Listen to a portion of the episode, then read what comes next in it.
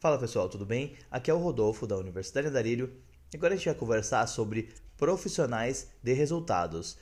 O que, que seria um profissional de resultado e como que a gente vai ter essa conversa?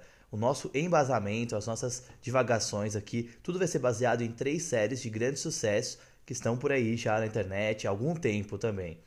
Dilema, da Netflix, Suits e Billions. Essas três séries, elas apresentam pessoas, personagens ali no caso, que são profissionais de performance elevadíssima, que passam uma confiança muito grande, que transmitem uma segurança enorme e é isso que a gente vai utilizar para abordar né, como que você cria, como que você se torna, como que você se constrói como um profissional de sucesso. Então, sem mais demoras, vamos lá.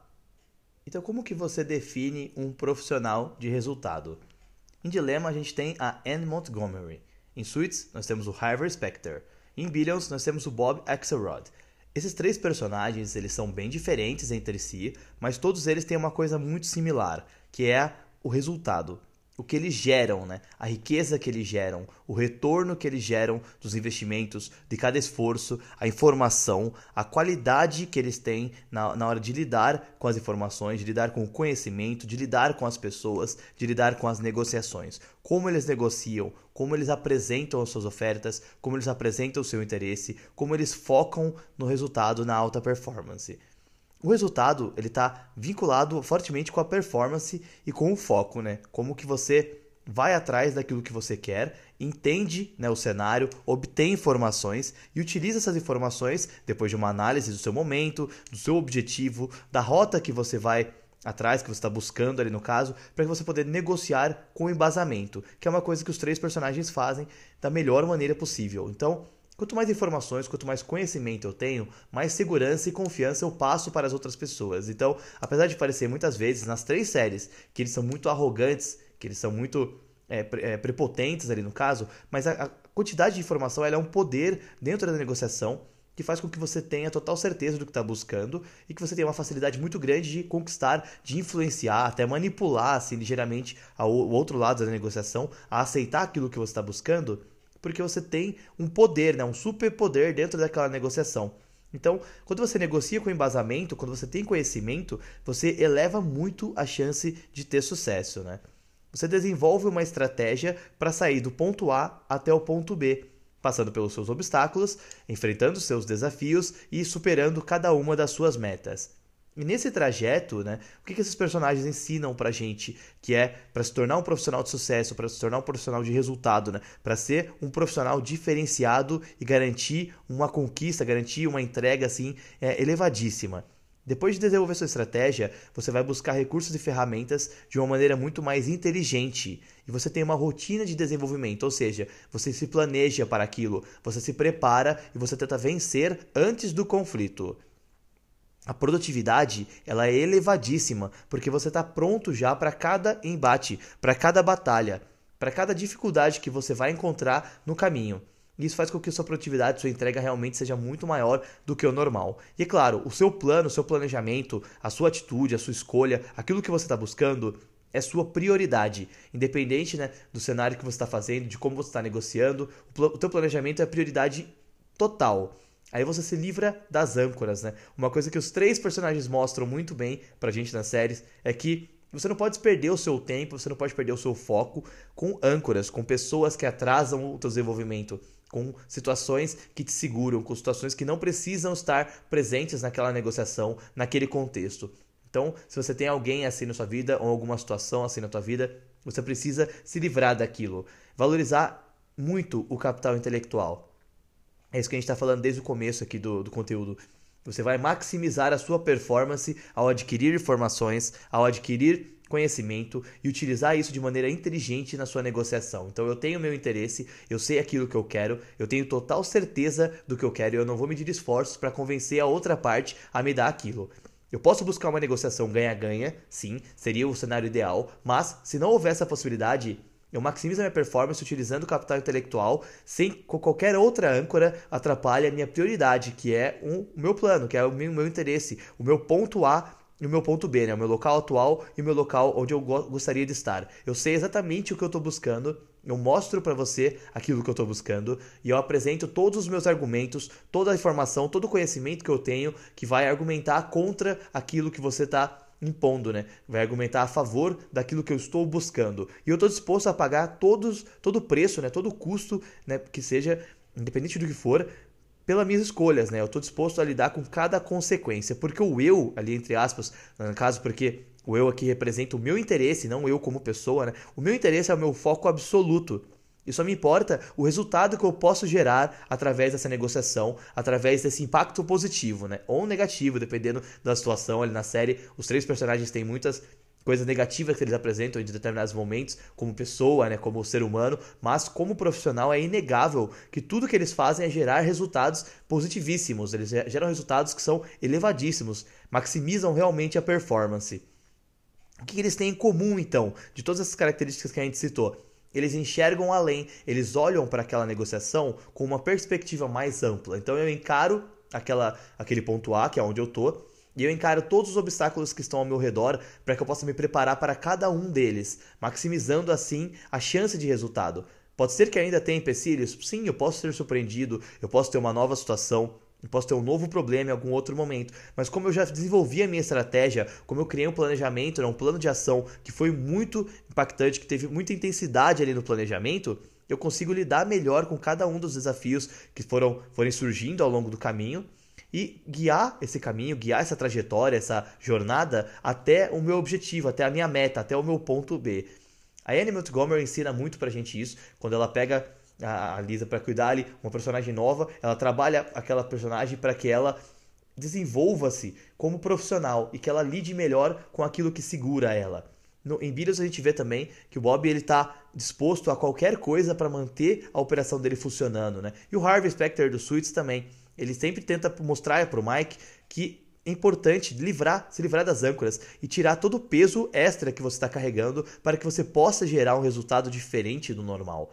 Essas três séries elas são excelentes para que você observe isso e a gente vai falar ainda mais posteriormente sobre algumas técnicas, algumas coisas que a gente pode presenciar ali dentro, porque esses personagens eles trazem pra gente uma realidade muito forte de como você tem que ser focado, como você tem que ser centrado naquilo que você está buscando.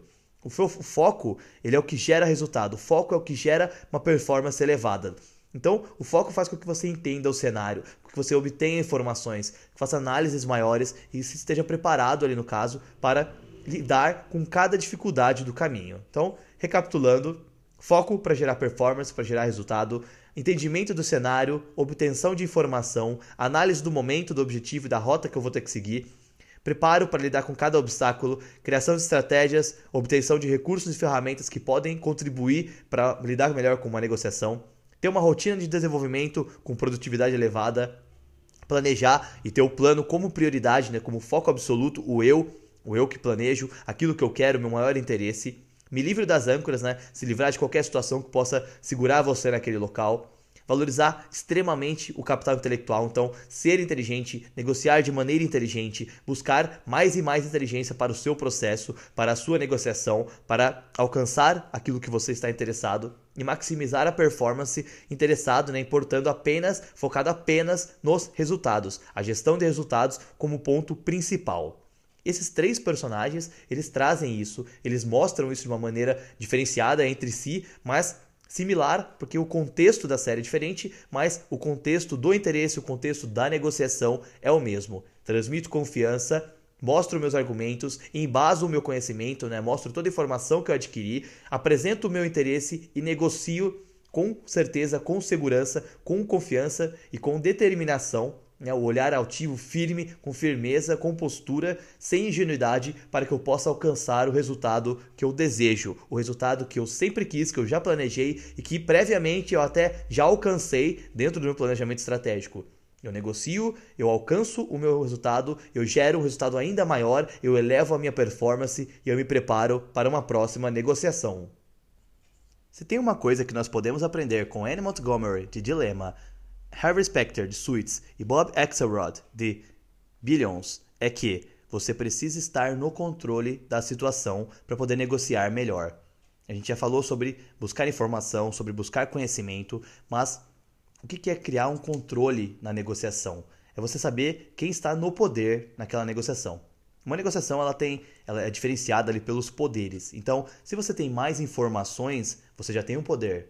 Mas outros poderes também são o status, né? O dinheiro, ali, no caso, o poder, que a gente vê muito nessas três séries. Então, eu tenho mais nome do que você. Isso já influencia a minha negociação. Eu estou numa posição hierárquica maior. Isso influencia a minha negociação. Mas de qualquer forma, você, como negociador, você precisa estar no lado que domina aquela negociação. Seja você um vendedor, seja você alguém que está apresentando uma ideia, fazendo um pitch, apresentando um projeto. Você precisa estar no lado dominante. Então você precisa criar um poder, mesmo que ele não exista, ou se existir um poder, você precisa entender qual poder você pode utilizar ali para poder dominar aquele lado da negociação, poder dar o preço, poder oferecer a melhor, a melhor forma, né? De fechar aquela negociação, de fechar aquela venda, de conseguir adequar aquilo aos seus interesses e, se for possível, claro, fazer o interesse do outro também. A negociação não tem que ser manipulada. A gente vê muito isso nas séries, claro que eles tentam virar o jogo para ganhar. E numa negociação real, na vida real, a gente não está buscando sempre ganhar. A gente pode tentar equilibrar as coisas. A gente pode oferecer um ganha-ganha. Mas o que a gente aprende com eles que tem que trazer para a vida real é que eu tenho que estar interessado em ganhar, sim, e possivelmente fazer com que o outro também ganhe, na melhor medida, na melhor maneira. Mas, se eu precisar ganhar um pouco mais, esse tem que ser o meu interesse porque eu não posso ceder, eu não posso estar do lado que é controlado pela negociação, eu preciso controlar. Então, se eu sou o vendedor, se eu sou a pessoa que está apresentando aquele projeto, se eu sou com aquele pitch, eu preciso saber qual é o poder que eu tenho em mãos e como que eu posso controlar aquela negociação para fazer da melhor maneira. Então, os três personagens, tanto a Anne, quanto o Bob, quanto o Harvey, todos eles são muito investigativos, eles se planejam. Então, eu sei com quem eu vou lidar, eu sei qual é a pessoa que eu vou ter que conversar, eu sei como ela é, eu sei quais são os, qual é a história dela, quais são as suas dificuldades, eu entendo o que ela está buscando. E aí eu me planejo, eu investigo para que eu possa re respondê-la rapidamente e passar segurança, transmitir segurança. Uma das coisas que não pode acontecer de maneira nenhuma é que você não passe segurança naquilo, porque a segurança, a autoridade, ela é um poder também. Se você não tem autoridade no assunto, se você hesita, se você tem que dar um passo para trás, precisa de um momento para pensar, você perde o poder da autoridade, e esse é um grande poder. Por isso que o preparo prévio, né, a busca por informação, por conhecimento, para estar, estar preparado para aquela negociação e poder apresentar os melhores argumentos rapidamente, né, sem precisar pensar, sem precisar refletir, porque aquilo já foi preparado, isso é muito importante. Um outro poder que você tem, fora autoridade, fora a questão do status, do nome, é o tempo também. Então, quem está mais interessado, quem precisa daquilo no menor tempo possível? Você pode trabalhar a escassez com seu cliente, você pode trabalhar a escassez com a pessoa com quem você está negociando.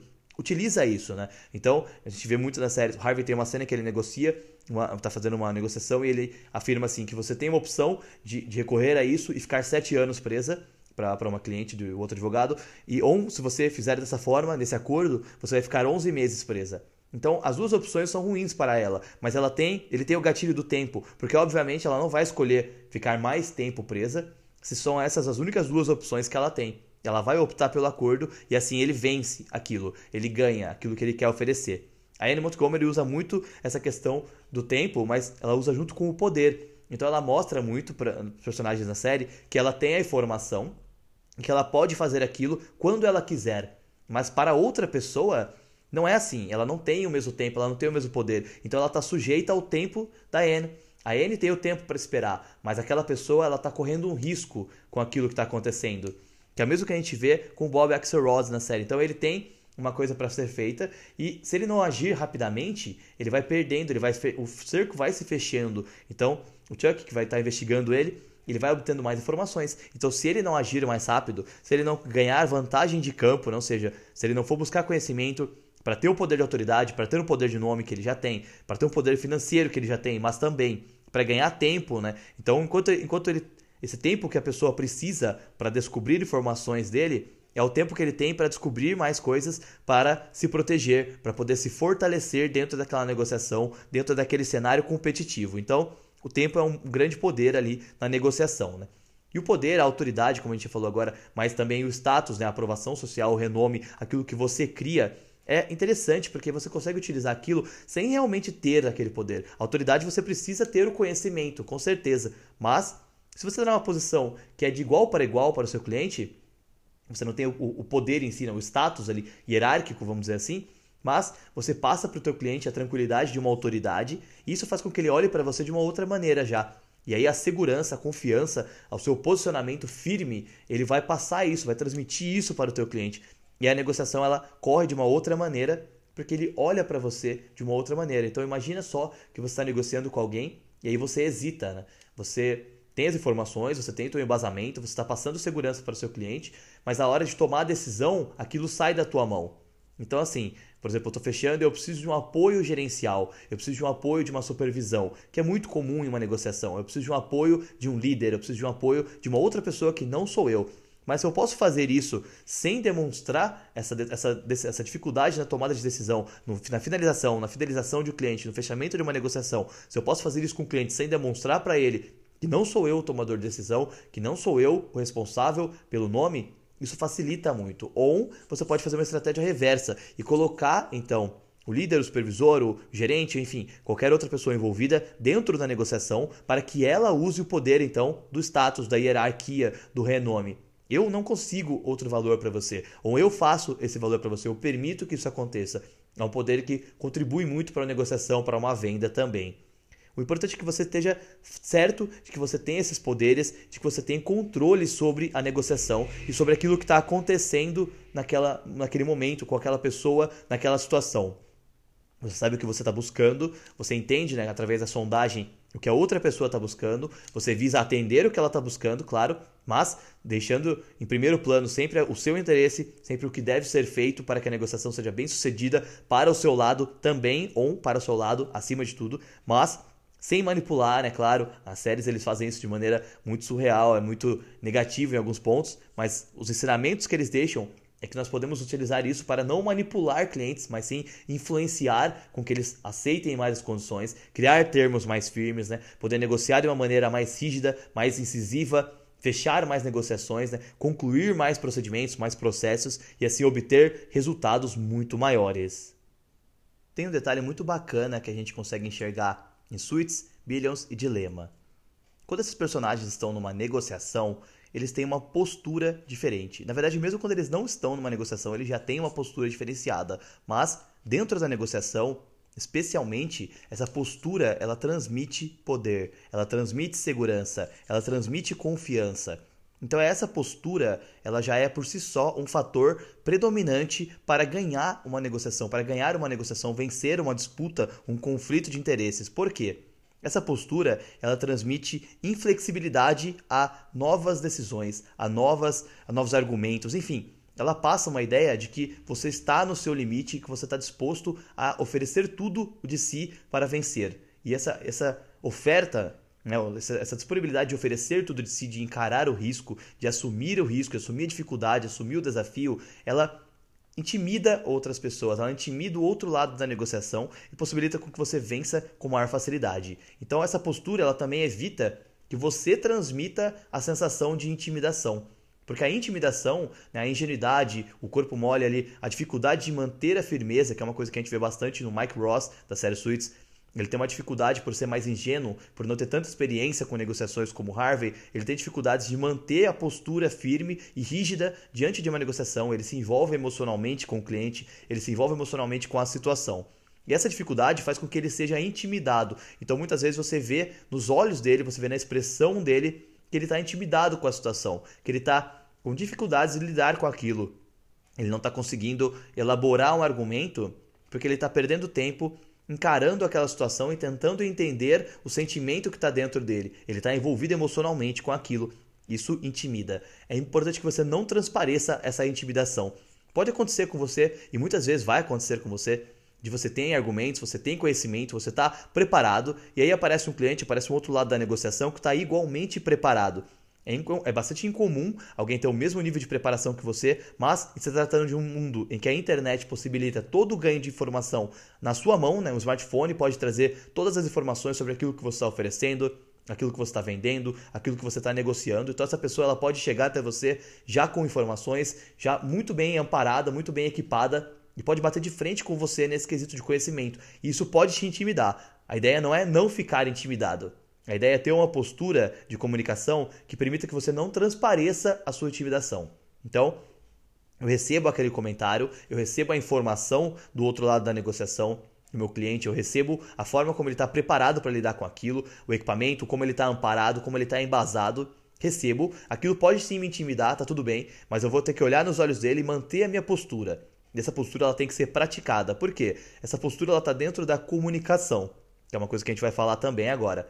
A comunicação ela tem a verbal e tem a não verbal. Né? A minha linguagem corporal é o que define essa postura firme, é o que define essa postura de firmeza, essa postura de passar rigidez, de passar inflexibilidade para que a pessoa desista de argumentar, desista de conseguir tirar mais de você, né? ela aceite as suas condições. Não é inflexibilidade de negociar, você tem que ser flexível na negociação para conseguir aquilo que você quer também. Mas a inflexibilidade, ela, ela diz que, por exemplo, eu não vou te dar mais desconto, eu não tenho uma condição melhor. Essa é a minha última oferta. É isso o que eu posso te oferecer e é isso que você vai aceitar. É essa forma de inflexibilidade. É saber manter uma postura séria para que a pessoa realmente entenda e entenda seriamente que aquilo que você está oferecendo para ela é uma ótima oportunidade, é escasso, está acabando, é o seu poder, você tem autoridade, você está passando uma consultoria, você está ajudando-a para que ela entenda que ela precisa daquilo, né? ela não tem como evitar aquela negociação, mas você não tem outra oferta, você está inflexível quanto à argumentação. Não dá para melhorar ainda mais aquilo que você já está oferecendo, aquilo que você já está conquistando, já está fechando para ela. E a comunicação é muito importante para esse sentido. Então, a comunicação não verbal, né, a linguagem corporal, ela define essa ideia de receber a intimidação e não transparecê-la, não mostrar para o meu cliente que eu estou intimidado pelo nível de informações que ele tem. Isso é, é um ponto crucial que a gente vê nas séries. Então, em Billions, por exemplo, a gente tem lá o Bob, o X, ele está muito intimidado porque ele está sendo perseguido, ele está sendo visto, ele está sendo procurado, ele está sendo investigado. Cada vez mais o cerco está se fechando para ele. E ao invés de transparecer essa intimidação, ele busca ferramentas novas, ele busca recursos novos, ele busca informações novas, ele faz mais conhecimento, ele faz mais network, ele faz mais contatos, ele, não, ele busca com ameaça através de, de persuasão, manipulação, através de influência negativa, assim, mas o que ele busca é criar uma postura em que aquela intimidação se transforma em força. Então eu utilizo o medo que eu sinto de perder aquela negociação, de perder aquele processo, aquele procedimento. Eu utilizo esse medo, essa intimidação para criar uma postura, uma linguagem não verbal, uma linguagem corporal ali que ela é muito mais influente, ela transmite persuasão, ela passa força, né? Então eu estufo o peito, eu abro as mãos, eu olho de cima para baixo, eu levanto o queixo, eu tenho os olhos altivos, eu passo, eu me comunico, né? Aí verbalmente falando, transmito confiança na minha voz, falo com tranquilidade, falo com segurança, falo com confiança, passo as informações, mostro os meus argumentos, demonstro que eu tenho conhecimento sobre aquilo que eu estou falando, demonstro que eu pesquisei, que eu investiguei a fundo, que eu estou preparado para lidar com qualquer embate, com qualquer conflito, que eu tenho meus interesses, que eu vou defender os meus interesses até o final me comunico ali, tento evitar, por exemplo, de gaguejar, de falar rápido demais, de falar devagar demais, de ficar pensando antes de falar, porque eu estou preparado para aquilo. Então, essa comunicação verbal, ela é a oratória, né? É o meu discurso, é saber olhar nos olhos do meu cliente, da pessoa que está negociando comigo ali no caso, e mostrar para ele que eu estou aqui para vencer. Eu tenho meu argumento, eu entendo que você tem o seu argumento, ele me intimida, mas você não vai perceber que o teu argumento me intimida, porque eu estou preparado já para o teu argumento, eu sei o que você vai dizer, eu sei as armas que você tem, eu sei a ferramenta que você tem para usar contra mim, eu sei o que, que você está planejando, eu sei o que, que você quer tirar de mim, eu sei até onde eu estou disposto a chegar para que você saia acreditando que está vitorioso, mas que eu também tenha alcançado a minha vitória. E diferente da série, claro, dessas séries, eu não preciso mostrar que eu venci. Eu posso vencer, eu posso alcançar o meu interesse sem que o cliente perceba que eu venci. Ele pode sair sim de uma negociação acreditando que ele foi vitorioso, que ele obteve mais resultados positivos, quando na verdade eu ganhei. Ou o interesse foi o mesmo, mas por exemplo, ele achou que tirou mais de mim, mas na verdade aquilo já era o que eu tinha planejado desde o início. Isso pode acontecer e é tranquilamente dentro do, do varejo, dentro de uma negociação, dentro do marketing multinível, dentro de uma venda, né, do algo que você está oferecendo. Se você trabalha uma margem maior, você pode deixar uma margem para que no final você atinja assim o preço que você quer o preço que você já tinha planejado desde o início, mas transmita para o seu cliente, ao invés de transmitir a intimidação do conhecimento, transmita para ele a ideia de que ele está vencendo. E ele vai sair dali achando que fez um ótimo negócio, quando na verdade ele fez o negócio que você mesmo tinha planejado. Então, através da postura e da comunicação, você obtém, como a gente já falou anteriormente, o controle da negociação. Né? Você obtém o domínio sobre a situação. É uma coisa que a Annie Montgomery sempre mostra pra gente na série Dilema, é que ela precisa ter o controle. Eu tenho que saber tudo o que está acontecendo. Eu tenho que prever o próximo passo. A minha linguagem corporal não pode mostrar de maneira alguma que eu estou surpresa, mesmo que eu esteja surpresa. Ela não demonstra estar assustada, exceto no final da série, quando outras, outras, outras coisas, outros cenários estão acontecendo, mas eu não demonstro surpresa, eu não demonstro o pavor do momento, eu não demonstro a intimidação. Eu demonstro apenas que eu já esperava por isso, eu lido com a tua informação, argumento mais uma vez, mostro um novo cenário e aí eu crio uma situação que vai me levar para a minha conquista, para o meu objetivo, para a meta que eu já tinha estabelecido para que eu ganhe aquela negociação, ou que eu gere uma vitória para ambos os lados, ou que eu passe para você a sensação de vitória, mas que no final, no fundo mesmo, no âmago da negociação, eu tenha vencido sem que você perceba. E talvez você perceba isso posteriormente, ou talvez você nunca venha a perceber, mas tudo bem, você pode sair com o gosto da vitória, contanto que a vitória real esteja em minhas mãos. Fora todo esse aprendizado, todas essas coisas que a gente pode aprender sobre negociação, postura, comunicação, tem muitas outras coisas que essas séries carregam, esses personagens carregam, que dá pra gente utilizar na nossa negociação, na nossa postura profissional, pra gente alcançar um resultado diferenciado. E algumas delas a gente consegue ver através de algumas citações, né? algumas frases que a gente tem para tirar uma lição, para tirar um aprendizado de dentro da série. Então, por exemplo, em Billions, nós temos uma frase que o Chuck diz que é que um, um bom matador, ele, ele não mata um touro, ele não tenta matar um touro que está sadio. Ele espera que o touro tenha sido ferido algumas vezes. Então, dentro da negociação, se você está lidando com alguém que tem uma força tão grande quanto a sua, se você está lidando com um cliente que tem uma postura tão forte, tão impactante quanto a sua, você precisa de pequenos golpes, de pequenos momentos de vitória, pequenas vitórias para que você possa enfraquecer aquela postura dele, sem trans transparecer a sua intimidação, como a gente já falou, mas para que você possa criar então esse cenário que possibilita a sua vitória, possibilita a sua vez, né, no seu momento de agir, a hora de você encarar aquela situação de uma outra maneira, né? a hora de você mostrar o seu novo argumento, de você argumentar de maneira mais decisiva, de você trazer a sua estratégia à tona e colocar aquilo como fator principal, colocar o protagonista, protagonismo da sua estratégia em pauta, colocar aquilo na mesa e negociar de uma outra maneira. E aí sim matar o touro, entendeu? Outra frase muito legal que a gente tem em Billions é que você não tem que nadar mais rápido do que o tubarão. Você só tem que nadar mais rápido do que a pessoa que estava nadando com você. Claro, a gente está falando de um mercado de ações. Então ali, logicamente, eles têm um pensamento totalmente diferente e um pouco negativo até nesse sentido. Mas o que a gente pode trazer dessa frase como algo legal, uma lição bacana, é entender que muitas vezes a gente está disputando, a gente está fazendo um conflito com o alvo errado, com a ideia errada. Então eu estou reclamando de uma coisa que eu não preciso, eu posso usar ela como uma vantagem, entendeu? Eu posso colocar aquela reclamação como algo que não vai me atrapalhar?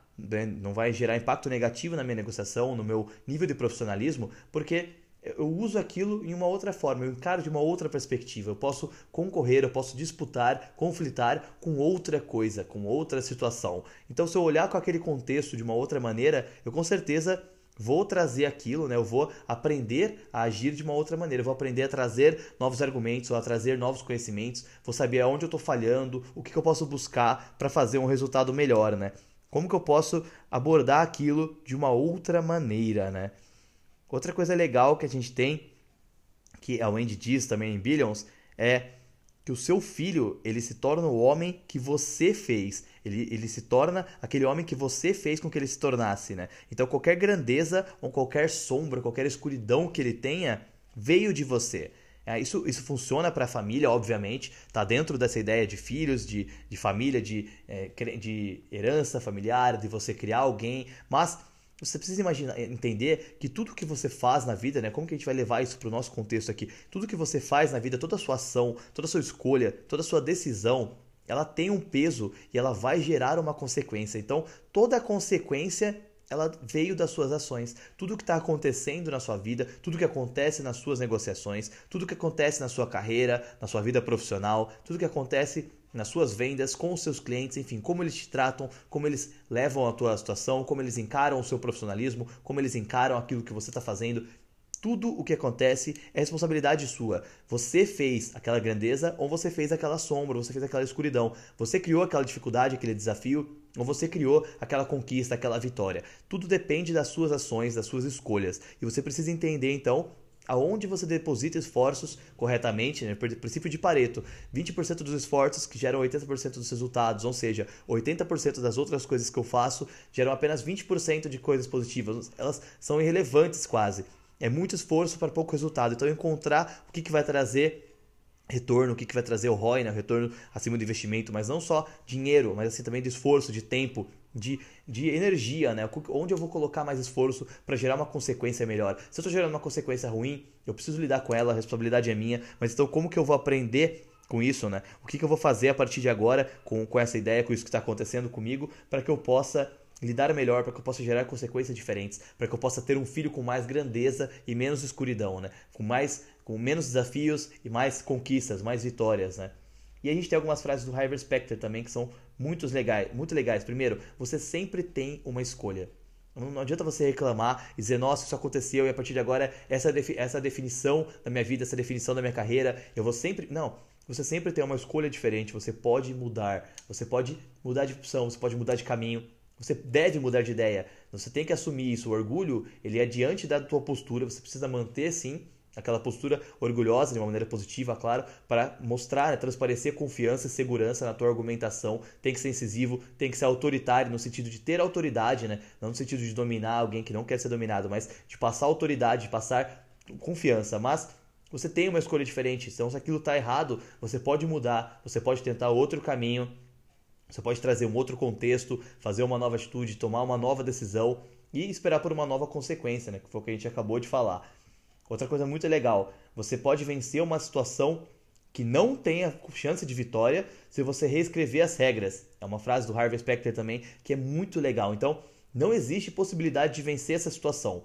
Então, essas são as regras. Para poder vencer essa situação, eu preciso entender aquele contexto e modificar as regras. Se eu não posso oferecer aquilo que o meu cliente está querendo naquele momento, eu preciso mudar o que ele quer, eu preciso mudar o foco dele, eu preciso trabalhar uma técnica. Então, por exemplo, que eu faça com que ele dê muito valor para uma outra coisa que eu posso fazer. Eu preciso tirar a ideia de benefício dele e mudar a regra, como ele mesmo diz, mudar realmente o foco do cliente, mudar o ponto de atenção. Então, eu quero muito isso e isso não está disponível.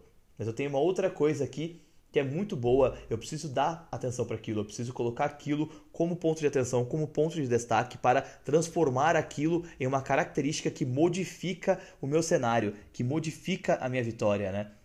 E outra coisa legal, todo mundo pode fazer o meu trabalho, mas ninguém pode ser quem eu sou, ninguém pode ser eu. Harvey Specter também. Então, eu sei o meu desempenho, eu sei o resultado que eu posso gerar, eu sei o impacto que eu posso ter nessa negociação, nesse nível profissional, nesse ponto da carreira, com esse cliente, com essa venda, com essa dificuldade. Eu sei o que eu, eu como pessoa, posso fazer. Então não adianta você pensar em substituição, não adianta você pensar em substituir. É, você não é substituível nesse sentido.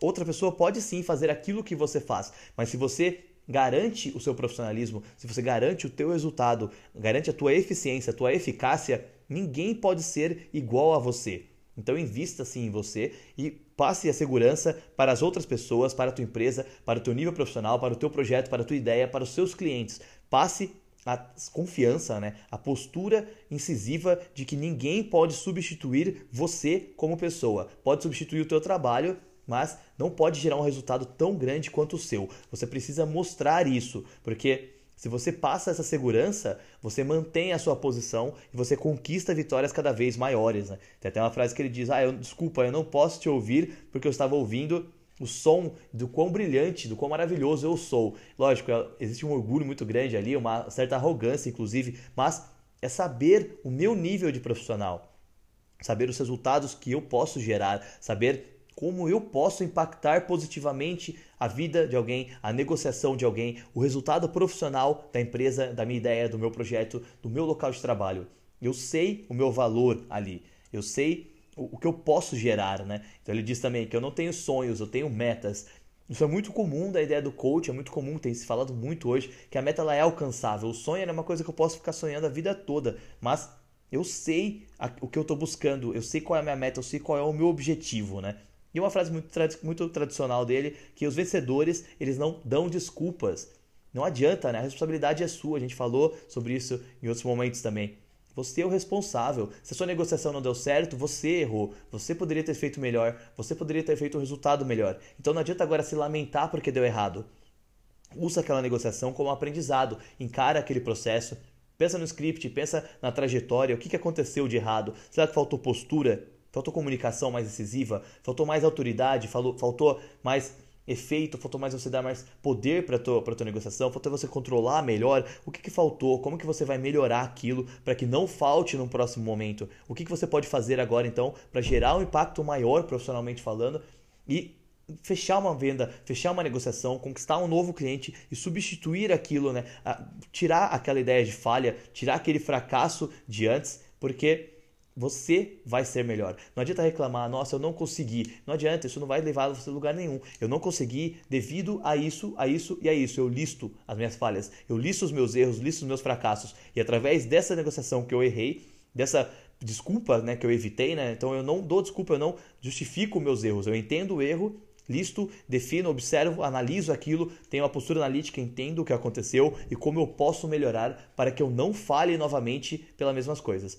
Eu posso ter outras falhas, eu vou sempre ter um erro, sempre vou ter um aprendizado, mas a minha postura permite que eu não seja intimidado por aquilo e que eu possa trabalhar então aquele erro com uma lição. Ah, então isso me ensina que na próxima negociação eu preciso ser mais autoritário, eu preciso ser mais incisivo, eu preciso ter mais conhecimento, eu preciso ter uma equipe melhor, eu preciso ter uma prospecção melhor, eu preciso abordar o meu cliente de uma outra maneira, eu preciso ter uma ligação mais fria, mais calculista.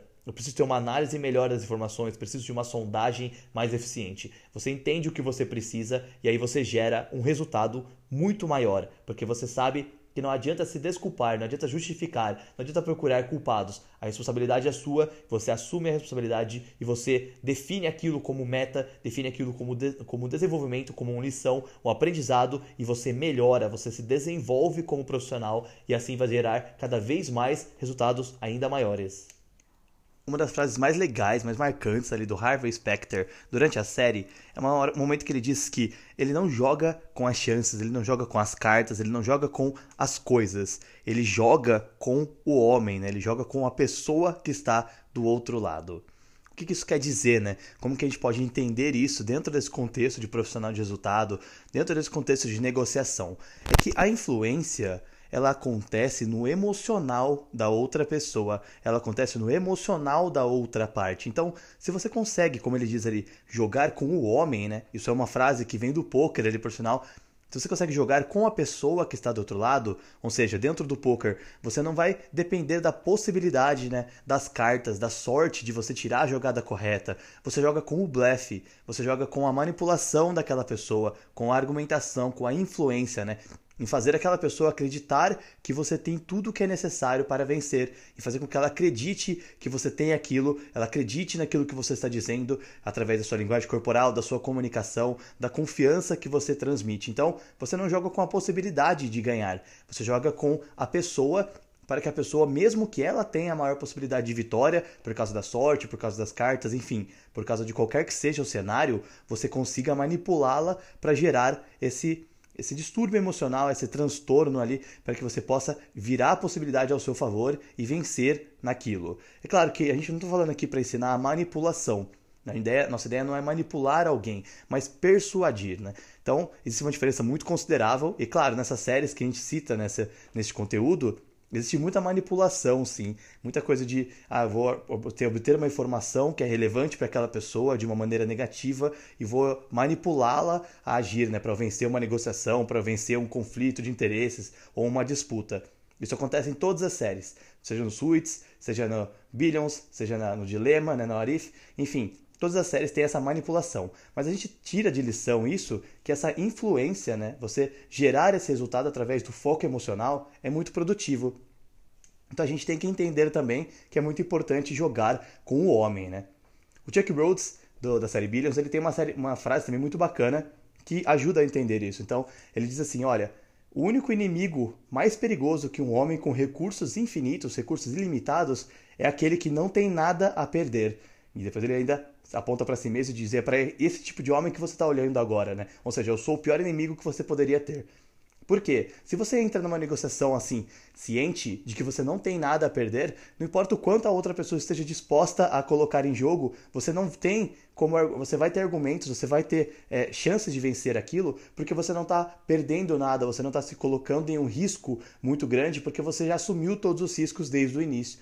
Isso também faz parte desse foco emocional que a gente diz dentro da negociação e da influências que, que esse tipo de profissional consegue gerar, né? Então, quando a gente joga com o homem, essa frase ela mostra muito disso, né? Eu tô aqui e eu coloquei tudo o que eu tinha, eu não tenho mais nada a perder. Então eu coloquei tudo nessa negociação, eu coloquei tudo nesse diálogo, coloquei tudo nessa proposta, nessa apresentação do meu projeto, nessa venda do meu produto, nessa oferta que eu estou te fazendo do meu serviço, nesse pitch. Eu coloquei tudo.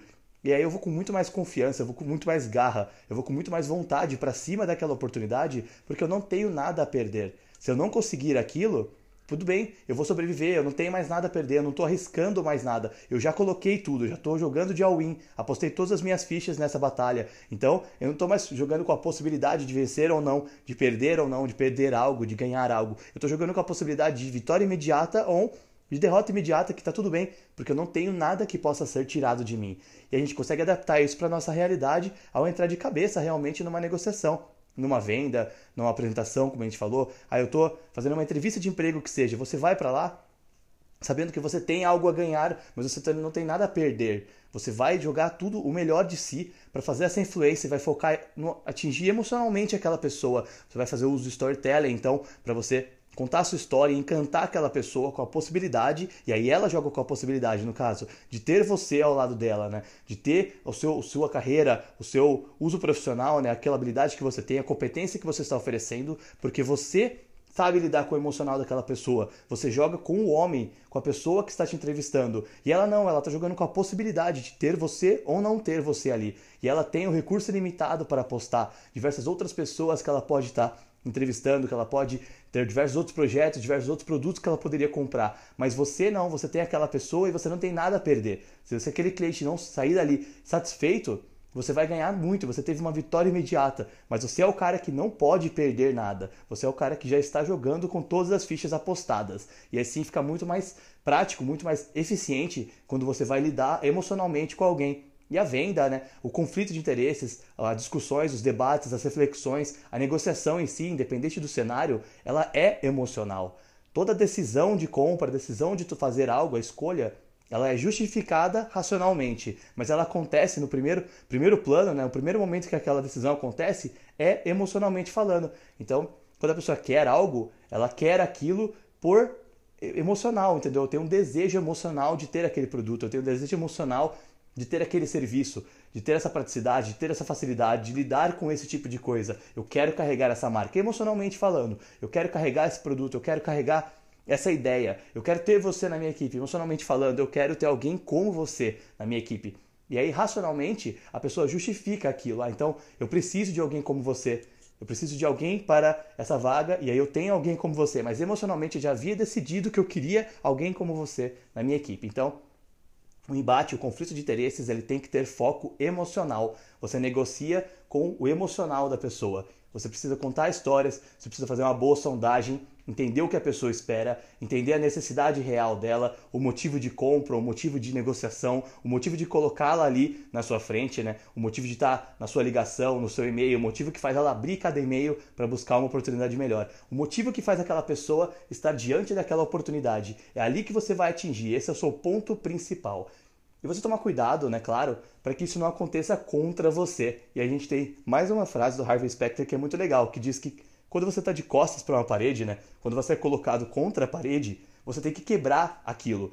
Quebra tudo aquilo, quebra tudo que está ao seu redor, porque você não pode ser colocado contra a parede. Não pode ser você focado emocionalmente, né? Então, uma negociação com alguém mais experiente, com alguém que também não tem nada a perder, né?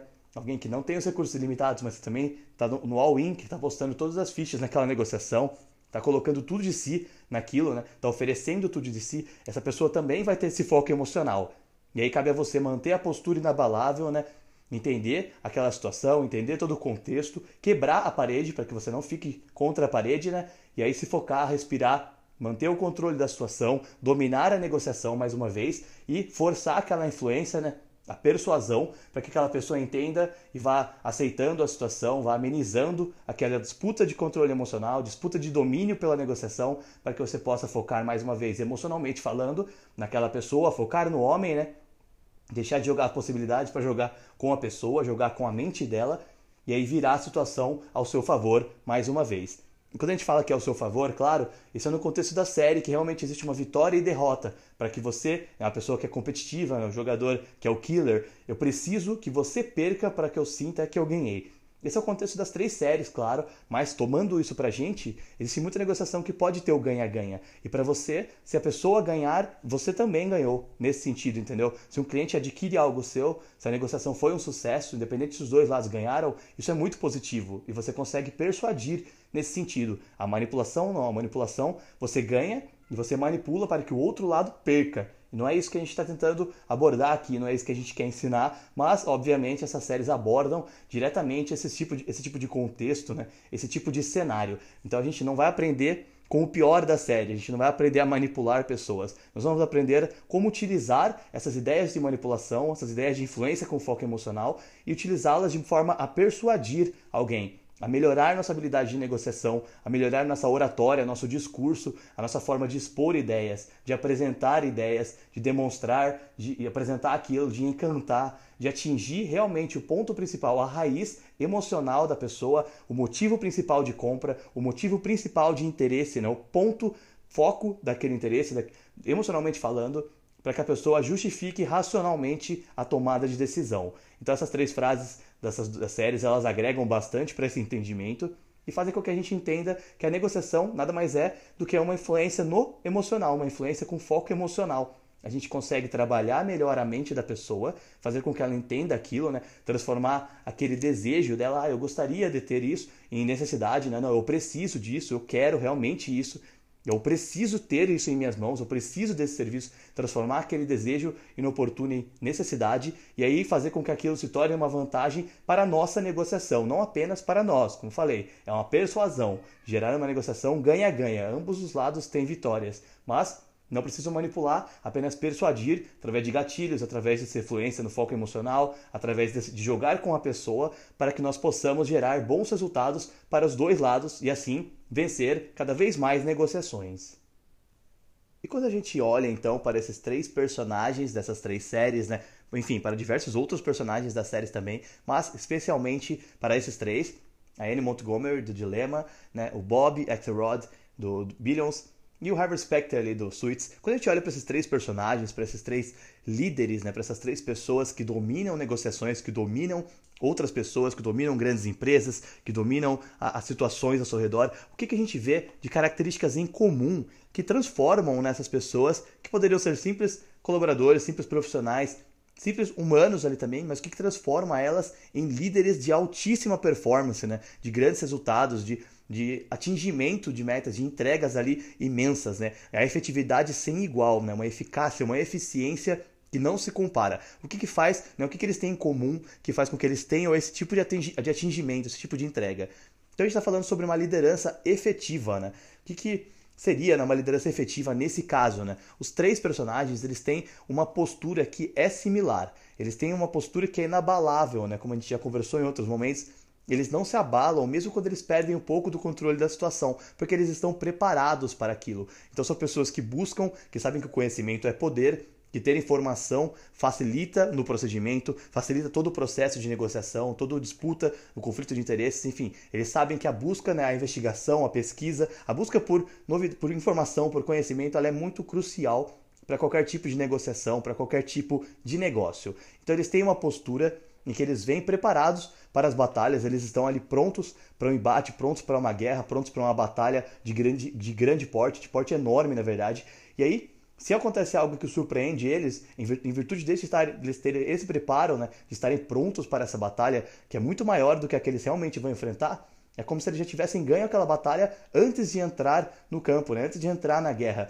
Então, as informações que eu carrego, a argumentação que eu carrego, o preparo que eu tive antes de estar ali, faz com que eu consiga lidar, né, sem perder a minha postura, sem perder a minha confiança, a minha segurança, sem transmitir que aquela situação me intimida, eu consiga argumentar de uma outra forma, eu consiga mudar a minha estratégia, né? Então todos eles são flexíveis, apesar de mostrar uma postura rígida, de mostrar uma postura incisiva, argumentativa, assim, bem persuasiva, bem manipuladora, inclusive, eles são flexíveis dentro das próprias estratégias. Eles têm outras opções, existem vários outros planos, plano A, plano B, plano C, dentro daquilo que eles estão criando para se preparar, né, que eles estão preparando para enfrentar aquele embate. Então são pessoas com visão, eles têm uma perspectiva diferenciada, porque eles encaram a situação a, a, do perspectiva do cliente, no caso, deles, né? A minha, a minha perspectiva, o que, que eu quero ali, o que, que eu enxergo dessa situação, o que, que eu estou buscando, qual é o meu objetivo, qual é a melhor rota a se traçar, qual seria uma rota de emergência, né? O que, que eu poderia aceitar em uma situação que eu não consiga chegar exatamente ao ponto que eu objetivo, né? A minha meta, se eu não conseguir chegar naquilo, o que, é aceitável para mim? O que, que é, eu entendo que, que tá tudo bem, que beleza, tá tudo certo, e o que, que eu não aceitaria de forma alguma? Que tipo de acordo eu posso propor? Que tipo de acordo eu poderia aceitar se fosse proposto? Mas eles sempre fazem com que o acordo venha até eles, ou seja, mostrar a postura de dominância. Eu estou dominando a negociação, eu estou dominando a situação. Mas a visão ela é muito importante. Todos os três personagens compartilham esse tipo de visão. Além de enxergar o que eu preciso, né, o que eu como pessoa, como profissional, como negociador preciso, eu também enxergo o que o outro lado quer, o que o outro lado precisa. Eu investigo a ponto de saber o que, que o outro lado espera daquilo para que eu possa oferecer para ele algo dentro do que ele espera ou para que eu possa atingi-lo na base, né? Atingir com uma machadada bem na base da, da planta, na base da árvore ali, para que ele perca toda a estabilidade da negociação que é uma coisa que faz muito, é muito importante quando a gente está falando sobre conflitos de interesses em que ambos os lados têm experiência, têm é, o all-in, estão jogando para valer, estão jogando com tudo, têm o foco emocional, sabem o que estão fazendo. Se os dois lados têm essa mesma postura, ganha o lado que está mais preparado para atingir o outro na base. Porque se eu descubro, se eu entendo, né, é, apesar de parecer empatia, mas não é, é usar o interesse do outro a favor do outro, é usar o interesse do outro dentro do contexto de negociação. Então, eu tenho uma visão que me permite enxergar o que a pessoa espera daquela negociação, o que, que aquela, aquele outro ser humano, aquele outro lado da negociação está esperando, e aí poder usar aquilo ao meu favor também. Então, eu sei o que ele espera, eu posso fazer aquilo, tudo bem. Se eu não posso fazer, eu preciso argumentar de maneira persuasiva ao redor daquilo que ele espera. Eu entendo o que ele quer, eu entendo qual a possibilidade, se é sim ou se é não, se é nula, se existe. E se eu não posso oferecer aquilo, já preparo o meu argumento para lidar ao redor daquilo, porque aquilo é o que mais importa para ele. Então, preciso trabalhar o valor, o foco que ele vai ter naquele, naquele procedimento, naquilo que é o interesse real dele, no, no interesse principal da compra, da venda, do interesse da, do objetivo, do serviço, o que ele está buscando de verdade. Então, Todos os personagens têm esse tipo de visão, né? Eles têm uma postura de confiança, um olhar altivo de segurança, de confiança. Então todos eles, não é só pela questão do dinheiro, não é só pela questão de serem líderes de negócio, porque nós temos, por exemplo, a Annie Montgomery, que é dona de diversas empresas, dona é uma mulher muito famosa, muito poderosa no mundo dos negócios, e o Bob Axelrod também, que ele é um acionista violento, ele tem uma empresa de grande porte, ele é bilionário, ele é muito forte, mas o Harvey, ele é um cara com muito poder de persuasão, com muito poder de, de confiança, né? O olhar é o mesmo. E ele não é o dono da empresa. Ele é um sócio, um sócio sênior, ele participa com a empresa, ele é como se fosse um colaborador que pratica intraempreendedorismo, né? Ele dentro daquela empresa, ele cria uma própria empresa, uma própria, um próprio nome, né? Que é o Harvey Specter, é um nome que já ofusca outros advogados dentro de uma negociação que as pessoas conhecem a fama dele. Então todos os três trabalham a autoridade de formas distintas, mas quando você escuta o nome daquela pessoa, quando você se depara com aquela pessoa, você já muda a forma de pensar a respeito daquela negociação, porque você sabe que está diante de uma autoridade naquilo que você está lidando. Então são pessoas que têm poder sobre aquilo, eles transmitem aquilo. Esse é um gatilho muito poderoso. O gatilho da autoridade é um dos gatilhos de persuasão mais poderoso que tem. Então, é uma característica que eles têm em comum, porque eles transmitem autoridade, eles transmitem a postura de liderança, eles transmitem a ideia de controle, de dominância. Eu domino toda essa negociação, eu domino todo esse ambiente. Essas são algumas características em comum que eles têm que fazem com que eles consigam ter essa liderança efetiva. E quando eles chegam em algum local, eles já são vistos como líderes porque as pessoas esperam que esse tipo de perfil, que essas pessoas com essas características, elas mostrem liderança, elas apresentem gestão, gerenciamento, elas mostrem para que elas estão ali, né, por qual razão e o que vai acontecer a partir de agora, a partir do momento em que elas estão ali, porque elas estão ali para fazer uma diferença, elas estão ali para gerar algum resultado, para elevar a performance, para elevar a entrega né, de resultados daquele local. Elas já passam essa imagem. Então, essas características elas são muito positivas e a gente pode trazer algumas para nós. Né? Nós podemos também trabalhar uma postura de confiança, nós podemos ganhar uma visão diferenciada da situação, uma visão mais analítica. Né? Se eu enxergar de maneira analítica qualquer situação, eu já consigo criar um panorama daquilo, eu consigo olhar de uma perspectiva diferente da minha, eu consigo olhar de uma perspectiva diferente apenas do cliente do outro lado da negociação criar um panorama que inclui todas essas perspectivas para que eu possa analisá-las e aí eu vou enxergar o que, que, eu, o que eu necessito, o que ele necessita, qual é o desejo real, o que, que eu posso utilizar aqui a meu favor, o que eu posso utilizar para me defender, qual argumento é, é incisivo, qual argumento é defensivo, qual argumento é responsivo, né? o que, que vai gerar uma resposta, uma necessidade de reação do outro lado. E aí eu vou criar esse contexto. Então, essa visão analítica, essa visão de todas as perspectivas, a postura de confiança, o preparo, né?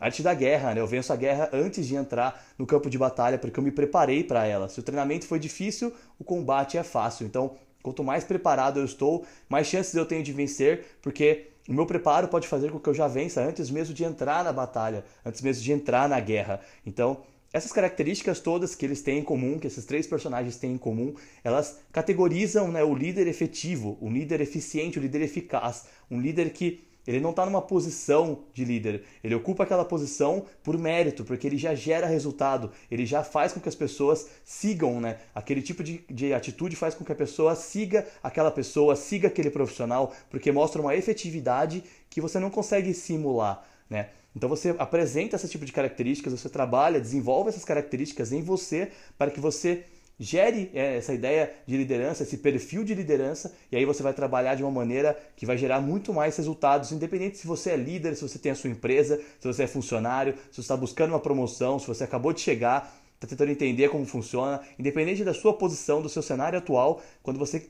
traz essas características para o seu lado, traz essas características para o seu dia a dia, você consegue trabalhar melhor a sua liderança efetiva e assim, através dessas características em comum, da postura que você vai apresentar, você consegue gerar novas possibilidades, novas oportunidades, né, pessoais e profissionais, porque você está diante de um, um, um, profissional ali que ele é, ele tem um perfil diferenciado, né? Ele carrega um poder, ele carrega uma autoridade, ele carrega a possibilidade de gerar uma grande mudança, de ter um fator de mudança que eleva a performance do local de trabalho.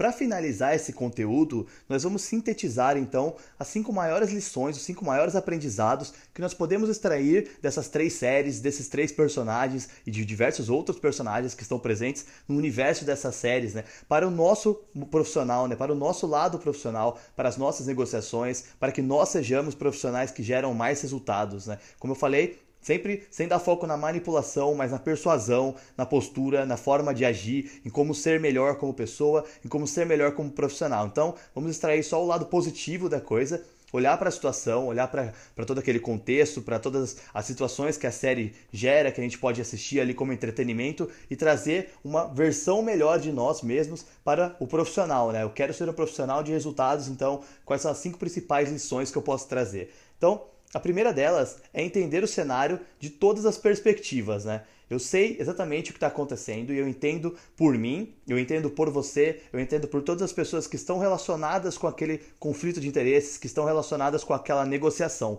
Eu entendo o cenário, a situação que está acontecendo através de todas as perspectivas. Eu olho de outra forma, eu olho de cima, eu olho através de uma visão de terceira pessoa, né? O que eu penso, o que você pensa e o que eles pensam, eles que estão de fora, eles que estão próximos, estão ao redor, mas estão é, não internos à negociação, não internos àquele conflito profissional, né? Para poder trabalhar melhor as possibilidades para poder gerar mais resultados. Se eu consigo enxergar de todas as perspectivas, eu estou preparado para argumentar ao meu favor, eu estou preparado para argumentar em minha defesa, eu estou preparado para proteger o meu negócio, eu estou preparado para fazer uma venda melhor, estou preparado para fazer uma abordagem mais agressiva ou mais responsiva mais incisiva, eu estou preparado para ser maior em vendas, eu estou preparado para diminuir o meu ritmo, mas aumentar minha, o meu ticket médio, eu estou preparado para ganhar mais clientes, estou preparado para prospectar melhor. Se eu entendo todas as perspectivas, eu estou preparado para qualquer que seja o cenário que vá atingir ali o meu lado profissional, né? Então, a segunda regra, a segunda lição ali é você ter uma postura inabalável, inabalável mesmo, independente da situação. A gente falou bastante né, sobre você não mostrar intimidação. Então, né, a ideia não é ter uma postura que intimide, Mas se você gerar intimidação, é melhor do que você mostrar intimidação. Então, se você pode negociar de igual para igual, é o cenário ideal. Eu mostro a minha postura, eu passo minha confiança, eu passo minha segurança. Eu sou um profissional que mostra o meu resultado. Eu estou aqui não para falar para você, ah, eu trabalhei cinco anos nessa empresa. Eu, não, eu trabalhei cinco anos nessa empresa e eu gerei esse resultado. Eu gerei esse impacto positivo. Eu mudei o cenário profissional ao meu redor através do meu trabalho, através do meu mérito. Eu criei isso daqui. Esse é o meu resultado, isso é o que eu posso entregar. Então, se eu fiz isso em outro momento, imagina o que eu posso fazer agora com você. Isso numa situação de entrevista de emprego domina a situação. Você se coloca numa posição em que a pessoa sente a necessidade de ter você por perto, porque você está mostrando o seu resultado. Você está mostrando uma postura que não tem igual. Você está mostrando uma postura que não é comum, você não vai enxergar por aí em todas as pessoas que vão fazer entrevistas, em todas as pessoas que vão fazer uma apresentação.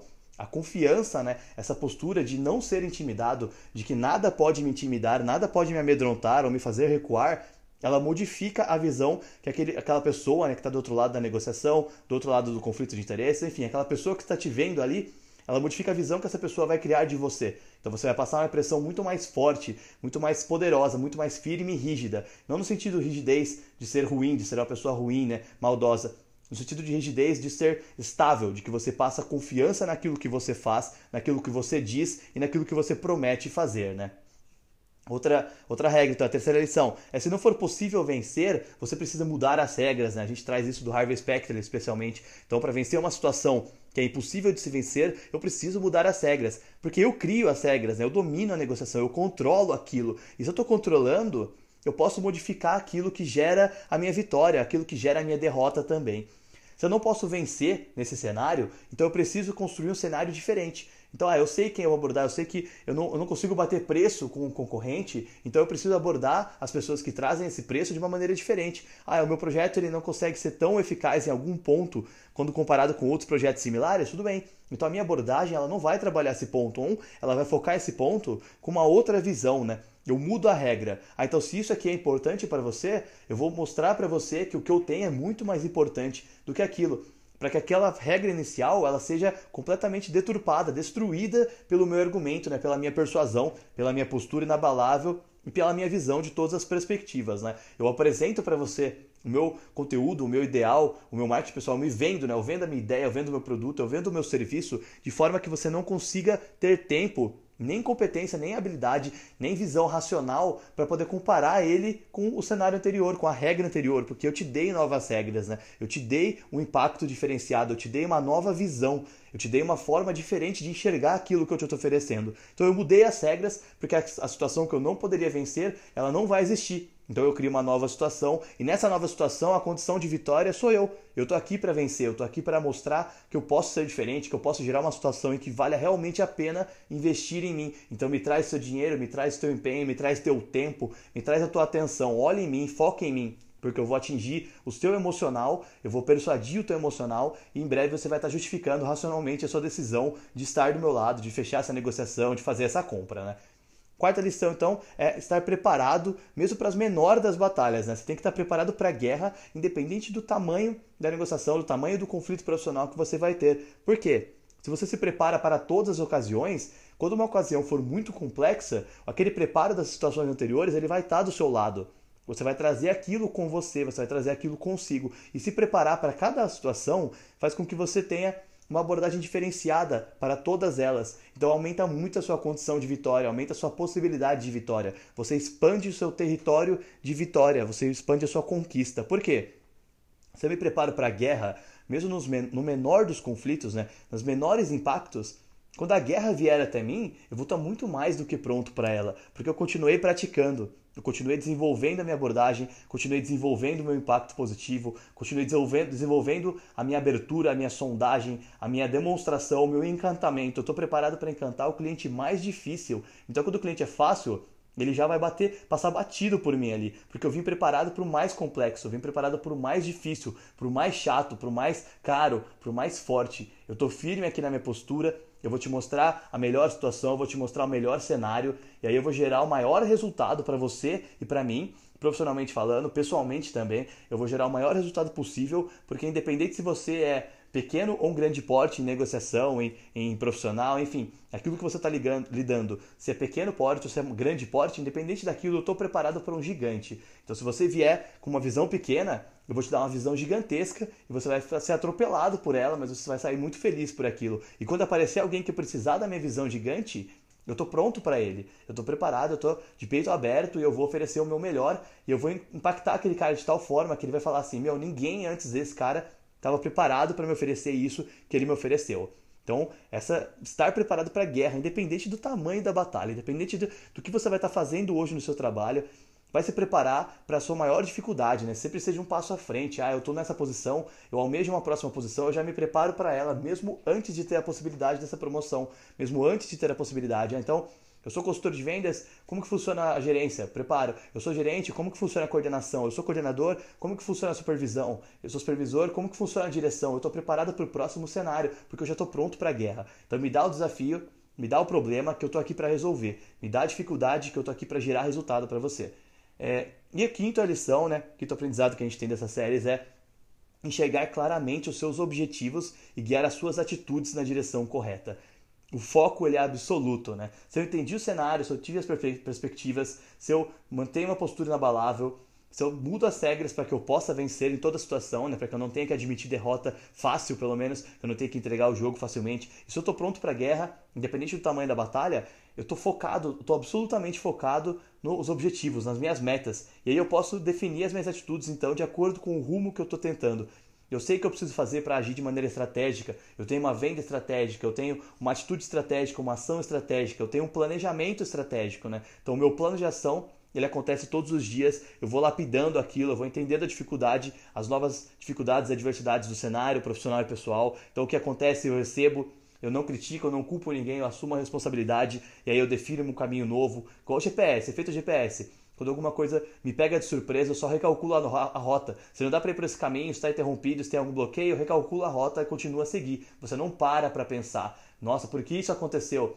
Por que, que essa rua está interrompida? Por que, que esse caminho está bloqueado? Você simplesmente vai para frente, você muda a rota, recalcula a rota e vai para frente, vai para cima. Enxergue, os, enxergue claramente os seus objetivos, saiba o que você quer, saiba o que a outra pessoa quer e não meça nenhum tipo de esforço para alcançar aquilo. Lógico, agindo com ética, agindo com zelo, agindo com bondade, com, com gentileza, mas agindo, sempre agindo, não pode deixar a atitude de acontecer. Enxerga claramente aquilo que você quer, o resultado que você quer gerar e vai com tudo para cima dele, né? Olha, olha as perspectivas diferentes, muda as regras, vença todas as batalhas, mantenha uma postura de confiança, de segurança, transmita aquela sensação de poder, de autoridade, né? Se prepara para tudo, busca, investiga, conhece aquilo que você está trabalhando, conhece o seu trabalho melhor do que ninguém, conhece as pessoas que estão ao seu redor, conhece a pessoa com quem você vai negociar, conhece a pessoa com quem você está lidando, o líder a posição que você quer estar tá almejando, conhece aquela posição, conhece aquela dificuldade, conheça tudo que está ao seu redor e vai com tudo para cima dos seus objetivos.